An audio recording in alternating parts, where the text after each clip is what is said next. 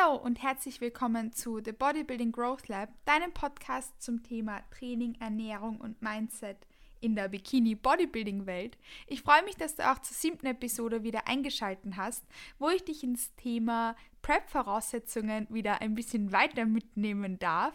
Heute schauen wir uns das Thema Pre-Prep die Off-Season gemeinsam an. Ich habe auch meinen Freund da, den Andy, weil ich mir dachte, es ist cool, wenn wir uns das gemeinsam ein bisschen anschauen, weil, wie ihr wisst, bin ich ja aktuell auf Wettkampfdiät, on Prep. Und vielleicht würdet ihr euch freuen, wenn das besonders ums Thema Aufbau, wir dann halt auch mit jemandem reden, der gerade im Aufbau ist. Der Andi ist nämlich jetzt schon seit einiger Zeit im Aufbau und wird dann nächstes Jahr selbst auf die Bühne gehen. Das heißt, ich dachte mir, dass es so eine coole Idee wäre, wenn wir ihn da ein bisschen mitnehmen und uns das gemeinsam anschauen. Bevor wir uns dem Thema widmen, Andi, magst du dich kurz vorstellen und kurz ein bisschen über deinen Bodybuilding Journey reden? Einfach so, was in den letzten zwei, drei Jahren passiert ist und was nächstes Jahr dann für uns beide eigentlich gemeinsam ansteht. Ja, ähm, hallo erstmal auch von meiner Seite. Ähm, während Kathi eigentlich von Woche zu Woche dünner wird und, und leichter wird, ist bei mir eben genau das Gegenteil der Fall. Ich werde ähm, immer schwerer, ich werde immer das Gegenteil von, von lean. Ähm, aber ja, es gehört auch dazu und darüber reden wir jetzt gleich. Kurz zu mir, ich bin 25 Jahre alt, ich trainiere schon länger. Ich komme ursprünglich aus dem Powerlifting, also aus dem Kraft-3-Kampf, eh das, was die Kathi davor auch gemacht hat. Habe mich dann verletzt, bin dann vor ich weiß gar nicht, ich glaube drei Jahren inzwischen oder vier Jahren. Vier. Vier Jahren ähm, ins, ins Bodybuilding gerutscht und ja, seitdem catcht mich das Ganze und ähm, ja, nächstes Jahr geht es für mich dann auf die Bühne. Danke fürs Vorstellen, Andi. Wie lang bist du jetzt schon in deiner Off-Season, beziehungsweise wie viele Jahre oder Monate hast du, seitdem du mit dem Bodybuilding begonnen hast, jetzt schon im Kalorienüberschuss verbracht, so circa? Genau kann ich dir nicht sagen, aber im Endeffekt, seitdem ich im Bodybuilding bin, ähm, ist es im Grunde genommen eine Aufbauphase, die natürlich immer mal wieder unterbrochen wurde durch einen Cut, der ähm, mal länger, mal kürzer war. Ähm, aber im Grunde genommen, ja, sollte eine Aufbauphase schon länger dauern, als die meisten denken. Und genau das ist auch etwas wahnsinnig Wichtiges, was wir gleich vorwegnehmen wollen, nämlich, dass etwas, was am naturalen Bodybuilding etwas ziemlich Cooles ist und was ich auch gern für Lifestyle-Kunden und Kundinnen so mitnehmen möchte, was ich da gerne als, als Vergleichsbeispiel hernehme, ist, dass wir im naturalen Bodybuilding sogar längere Aufbauphasen haben. Wir machen viel, viel längere Aufbauphasen als wir preppen. Und das ist etwas, was wir uns eben auch so für Menschen, die kein wettkampfambitioniertes Bodybuilding machen, mitnehmen können. Dass das Leben keine Diät ist, dass das Leben keine Dauerdiät ist. Und ja, wir reißen uns den Bob auf im naturalen Bodybuilding, damit wir eben so muskulös wie möglich werden können. Und dafür müssen wir auch hart arbeiten und da auch wirklich eine längere Zeit in so eine Off-Season investieren. Ihr wisst ja von mir auch schon aus den vorherigen Episoden, ich habe selbst zwei Jahre circa in einer Off-Season verbracht und der Andi jetzt hat jetzt eben vor vier Jahren mit dem Bodybuilding begonnen und ich würde auch sagen, dass du davon wahrscheinlich effektiv drei Jahre seitdem in einer Offseason mm, verbracht hast. Locker. Natürlich unterbrochen durch kleine Cuts, kleines Clean-up, Hunger wieder in, in a good place bringen, ähm, Körperfett ein bisschen reduzieren, aber so im Endeffekt ist der Großteil eines Bodybuilding-Lebens eigentlich die Off-Season. Vielleicht fragst du dich jetzt, was ist die Off-Season überhaupt und was reden die da eigentlich? Ähm, die Off-Season ist eine Phase des Kalorienüberschusses, wo schweres und progressives Training in den Vordergrund gerückt wird, wo wir Kalorien höher pushen, um Körpergewicht höher zu pushen, um Trainingsperformance höher zu pushen, um Muskulatur aufzubauen. Das heißt, das primäre Ziel ist es, Muskelmasse aufzubauen und deshalb wollen wir das schwere und progressive Training in den Vordergrund rücken, gemeinsam mit Stresskapazitäten etc., obviously, ähm, und da dann eben auch die Kalorien nach oben pushen, um die Trainingsperformance zu pushen. Und das ist eben so ein, so ein kleiner Kreis, der sich dann eben so immer weiter und weiter dreht. Mhm. Grundsätzlich schaffen wir mit der Off-Season nämlich eine gute Ausgangslage für die Prep. Wir wollen so muskulös wie möglich werden, damit wir die in der Prep dann auch im Endeffekt so muskulös wie möglich bleiben und da unser bestmögliches Package auf die Bühne bringen. Wie hoch unser Körperfettanteil in der Offseason wird, diktiert dann natürlich auch, wie lang die Prep dauert. Aber musst du überhaupt preppen oder preppen wollen, um einen Aufbau zu machen? Hell, obviously no. Aber diese Podcast-Episode ist ja so im Thema Prep-Voraussetzungen, deshalb werden wir das jetzt so auch als kleinen, kleinen Anhaltspunkt nehmen. Aber für einen Aufbau musst du natürlich nicht das Ziel haben, auf die Bühne zu gehen.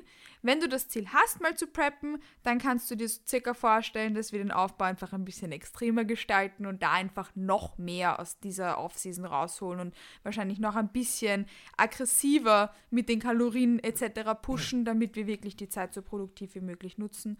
Das musst du halt nicht machen, wenn du zum Beispiel nicht auf die Bühne gehen möchtest, aber sonst kannst du dir die anderen Sachen eigentlich genauso mitnehmen, nur einfach nur nicht so extrem unter Anführungszeichen. Wie lang dauert eine Offseason? Du hast mitbekommen, so lang wie möglich, aber auch so kurz wie nötig, weil wir wollen nicht rumwurschteln, sondern im Endeffekt wollen wir irgendwann einmal auf die Bühne. Ähm, das ist das, was, was naturales Bodybuilding oder was Bodybuilding ausmacht, dass man sich auch irgendwann mal auf die Bühne stellt. Das heißt, wir wollen so viel Zeit wie möglich in der Offseason verbringen, ähm, damit wir dann, wie gesagt, ein gutes Package auf die Bühne bringen können. Und der Andi ist jetzt primär da, weil ich gemeinsam ähm, mit ihm darüber reden wollte, welche Vora äh, Herausforderungen vielleicht in so einer Off-Season auf einen zukommen ähm, und was so besonders cool und was vielleicht besonders schwer ist. Ich weiß from a female perspective besonders, ähm, ohne da große Unterschiede zwischen Männern und Frauen machen zu wollen, aber ich weiß, dass besonders oft Frauen ähm, sich da ein bisschen bisschen Sorgen machen, was in einer Offseason vielleicht passiert, dass man eben das Körperfett vielleicht ein bisschen höher pusht. Aber im Endeffekt, vielleicht wandert das ja auch in die guten und richtigen Stellen.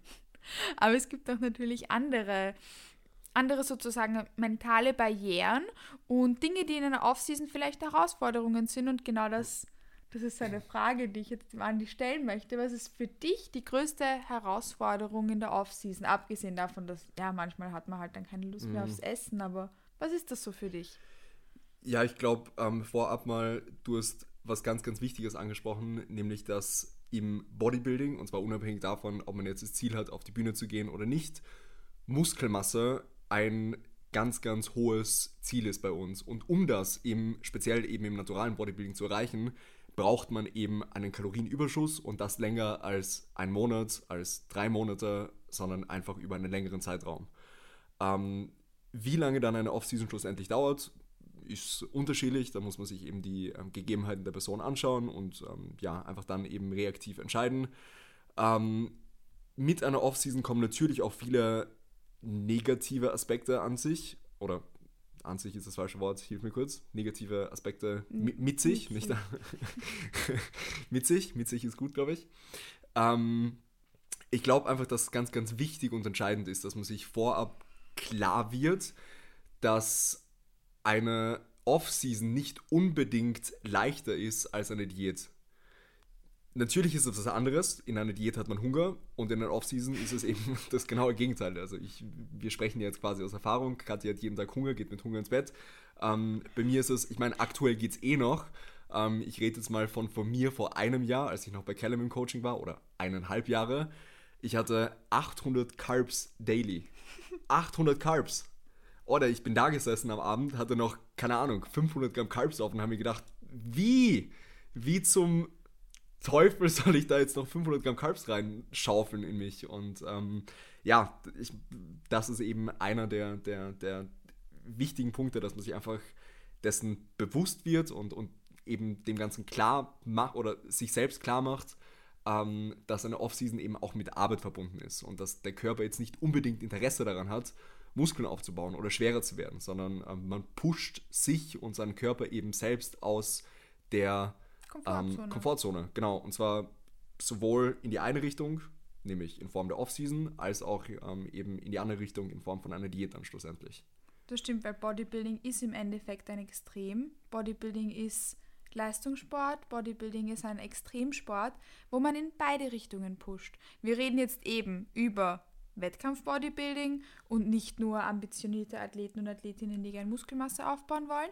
Aber auch da musst du dir dessen bewusst sein, dass du dich aus deiner Komfortzone pushen musst. Und ja, du musst dann essen, wenn du keinen Hunger hast.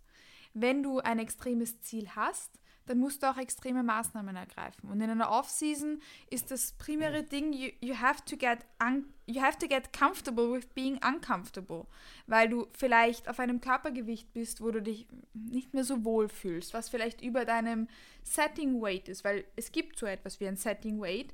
Und dieser, dieser Punkt, wo du dich am wohlsten fühlst, wo dein Körper am besten performt, wo es dir im Alltag am, best, im, am allerbesten geht, wo deine Regenerationskapazitäten etc. in the very best place sind. Das ist so dieser Punkt, den ich übrigens im Coaching mit meinen äh, Lifestyle-Kunden und Kundinnen unbedingt erreichen möchte, ähm, wo sie einfach, wo es ihnen am allerbesten geht. Und jetzt kommt der springende Punkt. In einer Off-Season im Bodybuilding pusht du da drüber. Du pusht an einem bestimmten Punkt da drüber. Du wirst über diesen bestimmten Punkt drüber kommen und das ist super uncomfortable. Also du musst dir dessen bewusst sein, sowohl in der Prep als auch in der Off-Season. Du kommst über Punkte, die nicht mehr angenehm sind.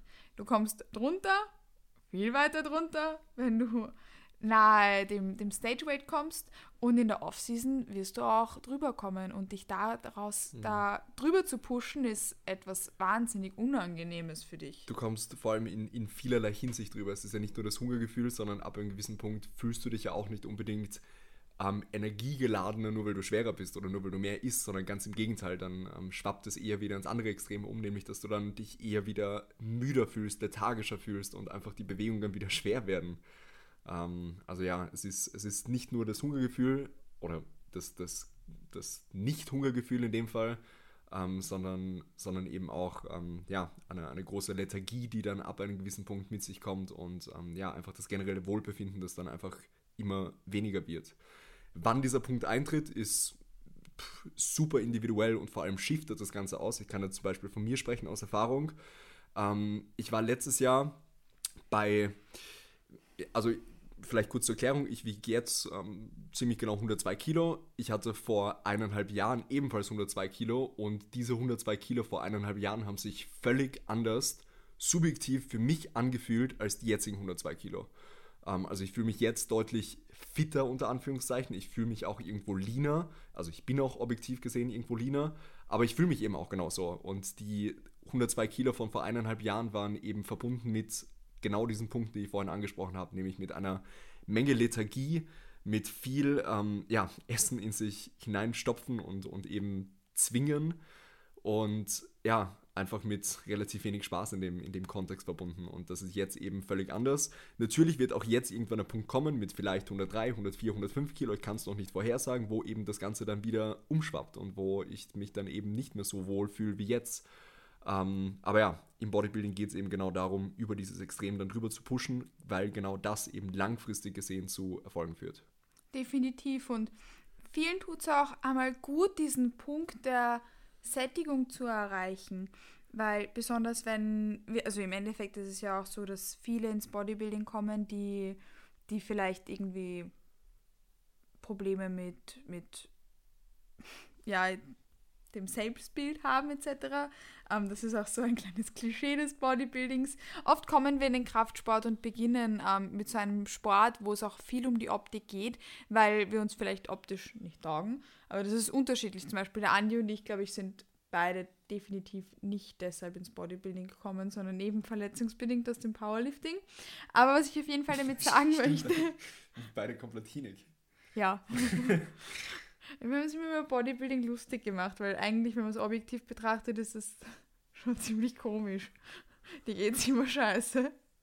Zwischendrin geht es da mal gut. Aber ist wurscht.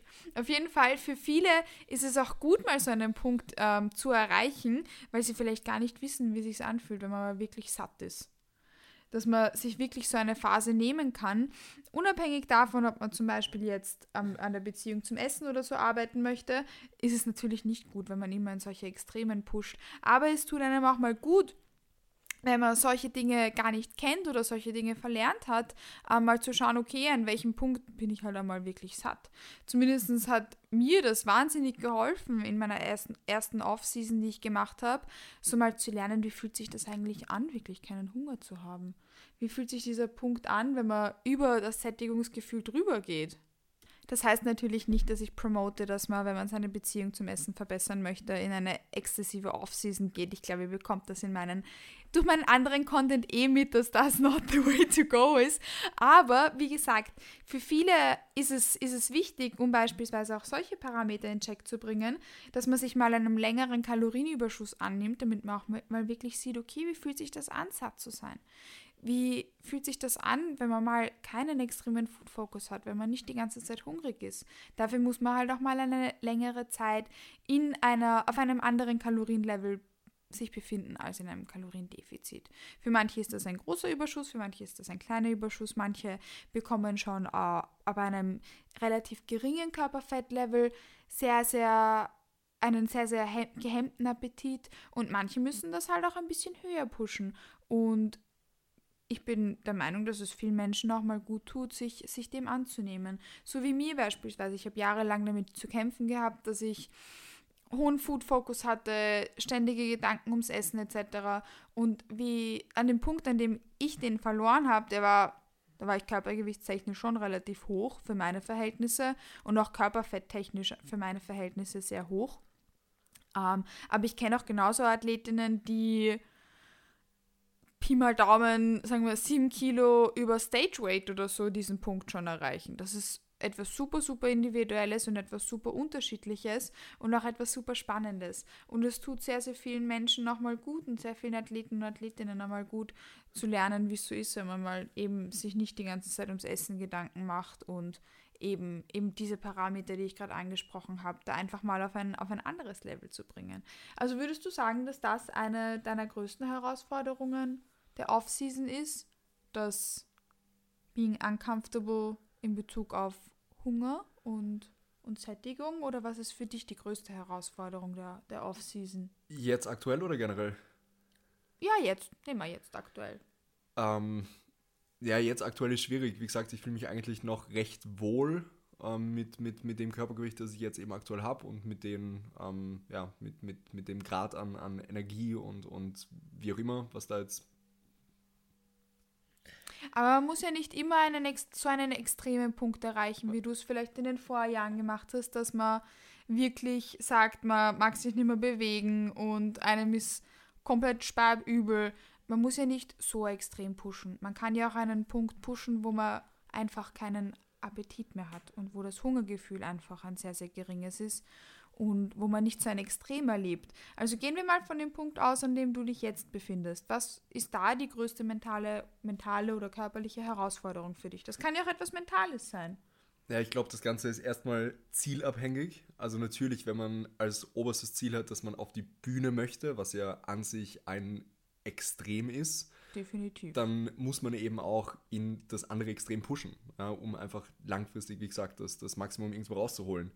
Wenn einem die Optik und das Wohlbefinden eher im Vordergrund steht, dann muss man da natürlich nicht in dieses Extrem reinpushen und eben nicht so weit über diesen Settling Point, über den wir vorhin gesprochen haben, drüber gehen.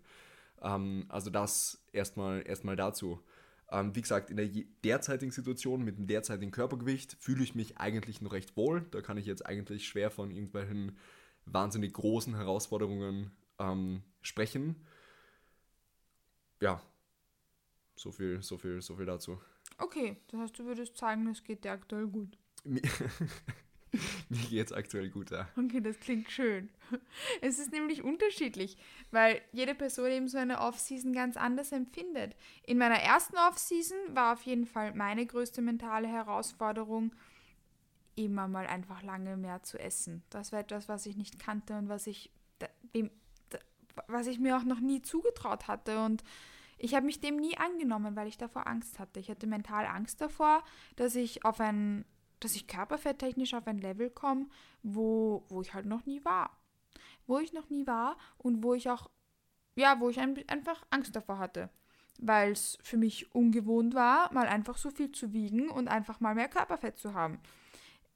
Und diese Phase hat mir eben da super, super viel mitgegeben und super viel gezeigt, weil also im Endeffekt ja wurscht ist, wie viel Körperfett ich habe. Mhm. Mein Wohlbefinden ist kein Körperfettanteil und mein Wohlbefinden ist auch keine Zahl auf der Waage. Aber ich weiß, dass ich an dem Punkt ähm, wohlbefindенstechnisch nicht in the very best place war, weil da war ich für meine Verhältnisse schon schwer. Aber das hat mir, wie gesagt, eben gut getan, weil ich da so, so viel andere Dinge gelernt habe über mich, wie beispielsweise eben das Verlieren von Food Focus und Hunger etc. mal mal in Check zu bringen. Das hat mir da definitiv gut getan. Und dass ich da so weit über diesen Punkt gepusht habe, hat mir dann auch in meiner nächsten Offseason geholfen, ähm, dass ich eben viel, viel früher in diesen Punkt komme. In meiner letzten Offseason war ich nicht so schwer ich meine, wir hatten jetzt genug zu verlieren, aber ich hatte eine gute Ausgangslage für die Prep, weil, wie ich schon angesprochen habe, diktiert, wie weit man pusht oder auf welches, auf welches Level man kommt, ja dann auch die Dauer der Prep. Und beispielsweise, ich habe nächstes Jahr ähm, Bikini-Athletinnen, die, die, ich auf die Bühne bringen darf, ähm, die jetzt erst bei mir im Coaching begonnen haben und mit denen werde ich nicht so einen exzessiven Aufbau machen, weil wir die Prep nicht so exzessiv lange machen wollen und wir da jetzt das Maximale rausholen, aber wie gesagt, da jetzt auch nicht unnötig Körperfett akkumulieren wollen oder so. Wir wollen die restliche Zeit in der Offseason nutzen, da die Kalorien hoch zu pushen, Trainingsperformance zu pushen und muskulär das Allermeiste rauszuholen. Aber ich denke nicht, dass ich mit diesen Athletinnen an diesen extremen Punkt kommen werde, was wir auch nicht müssen, ähm, wenn wir, wie gesagt, die anderen Parameter sicherstellen können. Und das ist genauso, wie ich es jetzt eben auch nicht in meiner letzten Offseason machen musste, an so einen extremen Punkt zu pushen weil ich, wie gesagt, Hunger, Appetit etc. schon viel, viel früher in, in Off-Season-Check sozusagen hatte. Mm, also so overall würde ich sagen, dass eine der größten mentalen Herausforderungen für viele ist, mal comfortable with being uncomfortable zu werden mhm. und sich dem Prozess langfristig anzunehmen. Und nicht, wenn es unbequem wird, vom Gas zu gehen und gleich aufzugeben und das Handtuch zu schmeißen, sondern da wirklich weiterzumachen und das durchzuziehen. Und da sehe ich ja auch bei mir selbst, dass sich das sowas von ausgezahlt hat. Wow, hatte ich keinen Bock, dass ich bei fast 40 Grad ähm, da mir die Cineminis reinschaufel, die mir in alle Richtungen rausgekommen sind und ich mich maximal unwohl gefühlt habe. Hell no, darauf hatte ich gar keinen Bock. Und ich habe es trotzdem durchgezogen und ich bin wahnsinnig dankbar, dass ich es gemacht habe, weil ich, wie gesagt, da so, so viel über mich lernen durfte und über eben die verschiedenen Parameter, die ich angesprochen habe. Das würde ich auch als Herausforderung sehen, die, die viele haben und denen sich viele, denen, deren sich viele annehmen müssen, mm, wenn sie so eine längere Off-Season ähm, einmal machen und eben beispielsweise einen extremen Food Focus auch mal in Check bringen möchten. Ähm, und sonst, was definitiv auch herausfordernd an einer Off-Season ist, ist eben das ja, being comfortable with being uncomfortable. Aber was würdest du sagen jetzt so, weil wir jetzt nur über das Schlechte von einer Offseason geredet haben? Lass mich noch ganz kurz einhaken, vielleicht bevor ja. du mich da mit der nächsten Frage löcherst. Ja. ähm, ich glaube, um nochmal kurz auf den, auf den Punkt zurückzukommen, ähm, mit dem du, mit dem du ähm, eingeleitet hast, dein, dein, dein Absatz. Ja. ähm, ich glaube, wie schwer oder leicht sich eine Person mit der Offseason oder vielleicht auch mit der Diät tut, ist halt immer super, super individuell. Und ich glaube, dass ich von mir behaupten kann, dass ich ähm, relativ objektiv bin und dass ich das relativ gut einschätzen kann. Und ich weiß halt vor allem auch, was mein Ziel ist und ich weiß, was dafür notwendig ist und ich weiß, dass es okay ist, dass ich mich eben auch mal oder dass es auch Phasen gibt, in denen ich mich nicht zu 100% wohl fühle. Ähm, und das ist okay. Und das ist, ähm, das, das habe ich halt irgendwo, irgendwo akzeptiert und ähm, ja, ich glaube einfach, dass das ein ganz, ganz wichtiger und entscheidender Punkt ist, dass man sich dessen auch einfach bewusst ist und dass man ähm, sich selbst einfach auch erlaubt, ähm, dass es eben auch dann eben Phasen gibt, wo man sich nicht wohlfühlt. Definitiv. Ähm, bevor wir jetzt zu, zu diesem weiteren Punkt springen, den ich eigentlich gerade einleiten wollte, das war ja bei dir nicht immer so bevor du auch mit Powerlifting begonnen hast, warst du ja eine Person, die, die glaube ich, doch auch schon, wie nennt man das, Body Dys, Dys, Dysphoria oder so hatte? Ja, ich glaube, so haben wir alle angefangen irgendwo. Ähm, beziehungsweise, was willst du hinaus? Ähm, ich möchte darauf hinaus, dass du ja, ähm, wie du mit dem Kraftsport begonnen hast, Achso, denke ich, auch ein zurück. schlechtes Selbstbild hattest, oder? Das auf jeden Fall. Ich, das, das auf jeden Fall. Also, wo ich mit dem Kraftsport wirklich angefangen habe, das war mit 16 oder knapp vor 16, also knappe 10 Jahre inzwischen schon her. Ähm, da hatte ich, da war ich ursprünglich noch Fußballspieler. Ähm, dann hat mein Trainer mal gesagt, dass ich ein bisschen was abnehmen müsste, um eben einfach fitter zu werden und um schneller zu werden, wie auch immer. Ähm, ich habe mir das dann vielleicht zu viel zu Herzen genommen und habe dann von, ähm, keine Ahnung, ich weiß, ich kann jetzt keine genauen Zahlen nennen, aber ich glaube, ich hatte um die 80 Kilo und ähm, habe dann eine längere Diät gemacht, wobei ich überhaupt keine Ahnung hatte, was überhaupt eine Diät ist. Ich habe dann einfach super wenig gegessen. Ich habe ähm, jeden Tag Cardio gemacht. Ich war nach dem Training, also nach dem Fußballtraining, teilweise noch laufen. 10, 15, 20 Kilometer, also irre viel, was ich da an Sportpensum hatte. Habe dann ähm, ja, mich selbst mehr oder weniger auf, ähm, ich glaube, es waren dann 62 Kilo schlussendlich oder, oder 61,5, irgendwas in dem Bereich, ja, fast schon heruntergehungert. Und das war dann eben der Punkt, wo ich gesagt habe, hey, ähm, so es nicht weiter und ähm, habe mich dann eben langsam mit der Thematik Kraftsport auseinandergesetzt. Also ja, definitiv, ähm, es war nicht immer so, dass ich jetzt, oder es, es, war, es war ein Prozess definitiv, dass ich jetzt an dem Punkt bin, wo ich eben bin und eben so ähm, ja, unemotional an die ganze Sache herangehen kann. Und dass es mir eigentlich auf gut Deutsch gesagt scheißegal ist, wie ich ausschaue und dass ich eben einfach mein Ziel an die oberste Stelle setze, nämlich an die Bodybuilding-Bühne. Aber so objektiv ist ja nicht jede Person und auch ich denke, dass besonders viele, auch die diesen Podcast hören, das nicht sind und auch nicht sein können. Ähm, beziehungsweise nicht sein können jetzt gerade nicht sein können, aber wahrscheinlich hörst du den Podcast, weil du on, on your way to, to the best version of yourself bist, die, die auch so objektiv sein kann. Was würdest du da sagen, hat dir geholfen, dass du dieses Objektive und dieses Neutrale über dein Selbstbild und über deinen Körper finden konntest? Damit, weil das ist im Endeffekt etwas wahnsinnig Wichtiges für eine Off-Season, dass man da so objektiv sein kann. Ja, definitiv. Ich, ich, ich glaube, ich, also ich, ich bin mir sicher, dass es nie eine Sache ist, die so funktionieren kann von heute auf morgen, sondern dass es immer ein Prozess ist und ein Prozess ist immer verbunden mit Zeit. Immer.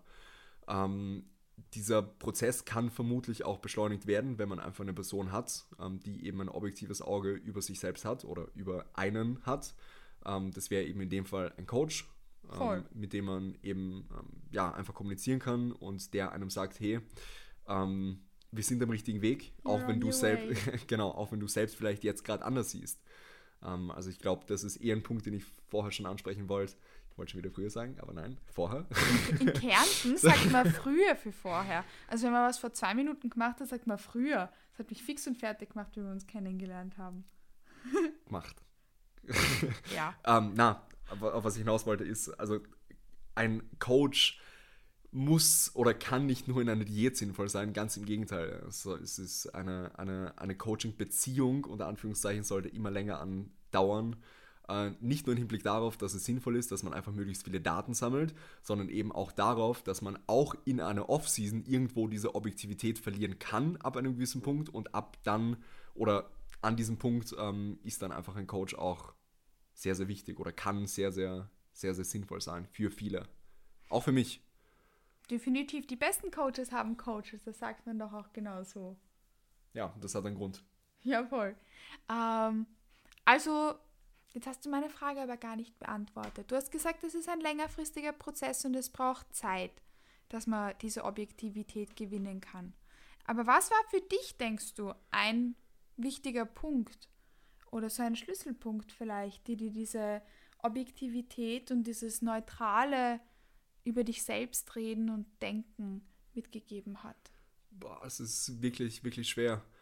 Ähm, ich glaube halt, dass es einfach sinnvoll ist, dass man sich dann in einer Off-Season zum Beispiel einfach andere Ziele steckt und dass man, also, dass man dann wegkommt eher von diesem, äh, von diesem, ich schaue mich im Spiegel an und ich will einen gewissen Look erreichen, sondern dann eher sich, sich, sich andere Ziele setzt, eben sei es ähm, irgendwie ein 100 Kilo RDL oder, oder also einfach, einfach, einfach Zahlen irgendwie oder objektive Ziele setzt, die man dann eben auch erreichen kann. Weißt du, mhm. was ich hinaus möchte? Ich habe das gerade, glaube ich, ein bisschen, bisschen. Na, definitiv, dass man einfach den Fokus wegschiftet davon, einfach nur wie man aussieht, sondern vielleicht auch mal darauf, wie man performt und auf andere Parameter. Genau, dass man dann einfach mehr zu einem performance-orientierten Athleten wird oder Athletin wird ähm, und eben einfach wegkommt immer mehr von diesem Bild, dass ich immer lean sein muss oder immer gut ausschauen muss oder mir selbst gefallen muss. Aber was ist gut ausschauen? Gut ausschauen ist so ja, wie mir du. selbst sollte ich mir auch gefallen, das war jetzt auch gerade. Ja, voll, falsch, aber, aber- das, das definierst ja auch nur du. Richtig. Weil du kannst doch in der Off-Season gut ausschauen. Also ich finde, du schaust gut aus in der ich schaue auch Off-Season. Bombe aus. Ich weiß, finde ich auch. Ich gerade nicht. But that's okay. Um, that's part of the process. Um, und ich finde es super spannend, darüber auch mal mit jemandem zu reden, der sich damit nicht so viel auseinandersetzt wie ich, weil wie ihr wisst, ist das ein großer Punkt von meinem Coaching und von dem, worauf, worauf vieles aufbaut, was ich mache, dass ich mich damit auseinandersetze. Um, how, how to get comfortable, maybe with being uncomfortable. Und eben dieses soziale Normen und ich muss so und so ausschauen und ich muss dem und dem entsprechen. Und deshalb finde ich es auch mal cool, das auf eine andere Art und Weise zu beleuchten. Ähm, das heißt, für dich auf jeden Fall das Shiften des Mindsets auf deine Performance anstatt nur auf deine Optik. Mhm, würde ich, würde ich, würde ich schon sagen, dass mir das extrem geholfen hat. Ich glaube, dass es immer vom Vorteil ist und immer extrem wichtig ist, dass man einfach Ziele hat, die man sich steckt, die man erreichen kann. Und es ist einfach super schwer, sich irgendein ja, Ziel zu setzen, äh, von wegen, ich will so und so ausschauen. Ähm, von kannst dem du ja nicht, weil du kannst nicht so und so ausschauen, weil du kannst so ausschauen, wie du ausschaust. Und du kannst Richtig. muskulöser werden oder leaner werden, aber du bist du. Ja, und gerade in einer Off-Season verschwimmt das einfach extrem. Du siehst deine Fortschritte nicht auf wöchentlicher Basis, so wie in einer Diät, weil einfach die ja, Fettschicht einfach deinen Fortschritt irgendwo verschleiert.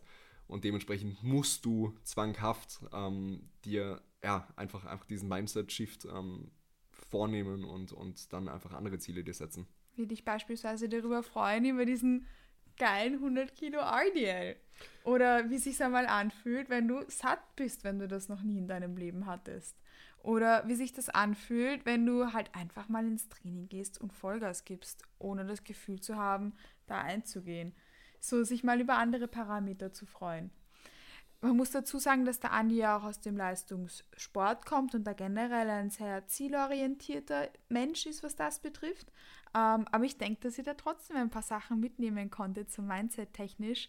Ähm, mal von einem Mann, der aus dem Fußball kommt und aus dem Leistungssport, der das auch nochmal ganz anders beleuchtet, als, als wir das normalerweise tun. Ähm, damit wir das jetzt nicht nur so beenden. Was ist das Coolste, findest du, an der Off-Season für dich? Flexibilität. Das, Flexibilität, ganz klar. Einfach das, das Wissen, dass man zu jeder Zeit ähm, ja auch mal von seinem Plan oder von, von, von dem Optimum unter Anführungszeichen ausbrechen kann und sich einfach mal auch, wenn man drauf Lust hat, eine Pizza bestellen kann oder irgendwie was essen gehen kann. Ich meine, aktuell können wir nicht essen gehen, aber das liegt nicht an mir. ähm, ja, einfach, einfach diese Flexibilität, die man hat und dass es dann eben auch egal ist, wenn man vielleicht mal 3, 4, 500 Kalorien drüber ist oder vielleicht auch mal 200, 300 Kalorien drunter ist, ja, solange ähm, dieser langfristige Prozess einfach passt. Und genau das ist ja auch das Optimum, dass der langfristige Prozess passt, dass man Freude daran hat und dass man das so, so gestaltet, wie es einem am besten tut. Das ist das Optimum. Und da gehört ein großes Maß an Flexibilität definitiv dazu. Das Einzige, wo das nicht gewährleistet werden kann, ist in einer Bodybuilding-Wettkampfdiät. And I mean, ich bin two weeks out. Jetzt Dementsprechend fühlst du dich auch. Deswegen fühle ich mich Coach, ich bestelle mir jetzt eine Pizza. Fände wahrscheinlich nicht so labernd. Um, und ich, mein, ich mache das ja auch für mich, also ich will jetzt auch keine Pizza bestellen. Um, but you get me. Das heißt, diese Flexibilität ist etwas, etwas wahnsinnig Schönes und kann das vielleicht auch sein, dass du das durch deine Off-Season überhaupt mal kennengelernt hast? Flexibilität? Also, dass du auch durch deine Vorgeschichte in Bezug auf Essen und Leistungssport, dass das auch etwas ist, was du in der Off-Season gelernt hast, dass du so Flexibilität haben darfst und dir nehmen darfst? Vermutlich schon, wobei ich mir darüber ehrlich gesagt noch nie Gedanken gemacht habe. Aber das ist ja eine coole Stelle, um das zu reflektieren. Das kann nämlich vielleicht schon auch, ein, Ja. auch so ein Ding sein, dass du in einer Off-Season lernen kannst. Voll. Wenn du damit vielleicht mal Schwierigkeiten hattest. Genau das habe ich gemeint, dass es vielen gut tut, mal eine Off-Season zu machen ähm, und auch über bestimmte Punkte drüber zu pushen, weil ich da zum Beispiel gelernt habe, objektiver mit mir selbst zu sein. Und der Andi zum Beispiel, worüber er sich vielleicht noch keine Gedanken gemacht hat, ähm, vielleicht auch mal in der Offseason gelernt hat, fle- flexibler zu sein, wenn das Verhältnis zum Essen ein etwas engstirnigeres war, was ja war. Du Mhm. hast erzählt, du hast deine einzelnen Nüsse aus dem Nusstrail-Mix getrennt und abgewogen. Ja. Also so etwas hat man definitiv das lernt einem definitiv auch die Off-Season, wenn man sich sonst nicht aus diesem Muster raustraut. Also die Off-Season ist ein Extrem, aber ein Extrem, das einem auch extrem viel lernen kann. Und was für uns beide etwas war, was uns aus unserem engstirnigen Denken rausgebracht hat und mich auf den Weg, auf dem ich mich jetzt befinde, dass ich mich nicht nur mit einem Extremsport auseinandersetze, sondern eben auch mit, mit den anderen Parametern. Und ihr, ihr kennt meinen Content. Ihr wisst ja, womit ich mich auseinandersetze und welche Themen mir wichtig sind und was ich promote. Aber das geht halt auch, so geht es halt auch anderen Menschen eben aus diesem engständigen Denken vielleicht auch mal rauszubrechen. Also wir sind jetzt vielleicht auch ein bisschen vom Thema abgekommen, aber ich fand das wahnsinnig schön, darüber zu sprechen, weil im Endeffekt, was wir jetzt so gemerkt haben, eine Off-Season ist eigentlich mehr als nur eine Phase, wo man sich exzessiv viel Cineminis, ähm, so wie ich ähm, letzten Sommer, äh, vorletzten Sommer sogar schon, reinschaufelt, sondern auch, wo man extrem viel über sich selbst lernt, wo man lernt, ähm, ja, just, just being comfortable with being uncomfortable und sich da mal auf neue Sphären wagt und einfach fucking strong muskulös wird. Fucking strong. Jetzt ja. habe ich geschimpft. Jetzt muss ich schon wieder als explicit Content angeben. das passt schon. Das okay. passt schon. Das ist um, ähm, part of the process. Part, part of it. Part of it. Get fucking strong. Na gut, nehmen wir das als Schlusswort. Wir wollten eigentlich ähm, eine kurze, knackige 15-Minuten-Episode aufnehmen. Jetzt sind wir bei 35. Super. So. Aber hat mir gut gefallen mit dir. Ja, ich kann mal eine Laber-Episode aufnehmen. Das, glaube ich, haben wir gerade gemacht. Ja. Das nächste Mal hatten wir uns kurz und dann tun wir wieder labern. Na gut, dann moderiere den Schinken ab. Ich moderiere den Schinken ab, aber möchtest du noch ein Schlusswort sagen? Möchtest du der Bodybuilding Growth Lab Listeners etwas mitgeben? Ja, dass sie jetzt unbedingt eine 5-Sterne-Bewertung da lassen sollen. Oh, das habe ich, glaube ich, noch nie gesagt. Also bitte vergiss das nicht. Wenn dir mein Content gefällt, wenn dir der Andi gefällt oder wenn ich dir gefallen, dann vergiss nicht, dass du mir eine gute Bewertung auf Spotify und oder Apple Podcasts da lässt, weil. Und folgen, oder? Man kann ja auch folgen auf, auf und Spotify. Folgen. Kann man folgen? Schau mal. Der Andi hat mir nämlich. Der, hm, der Andi Folge. ist gerade auf meinem privaten Profil ähm, er wollte gerade einfach supportive sein und ist gerade auf mein privates Profil mit meinem privaten Playlist gegangen. Das Aber bringt euch nichts. Also gib bitte den Bodybuilding Growth Lab ein und lasst mir dann eine gute Bewertung da. Und solltest du zum Thema Off-Season ähm, oder sonstigem, was wir gerade angesprochen haben, noch irgendwelche Fragen haben, dann feel free to hit us up. Mein Handle auf Instagram ist @katimatlik und solltest du irgendeine Frage an den Andi haben, bin ich mir sicher, dass du ihm auch gerne schreiben kannst, wenn er mal ja, wenn du mal mit jemand anderem drüber reden willst, das nur mit mir. Um, ähm, also, that being said, let's get comfortable with being uncomfortable. Ich habe mich gefreut, dass du zu dieser Episode eingeschaltet hast und ich freue mich, wenn wir uns auch wieder in der nächsten hören. Bis bald. Ciao, ciao.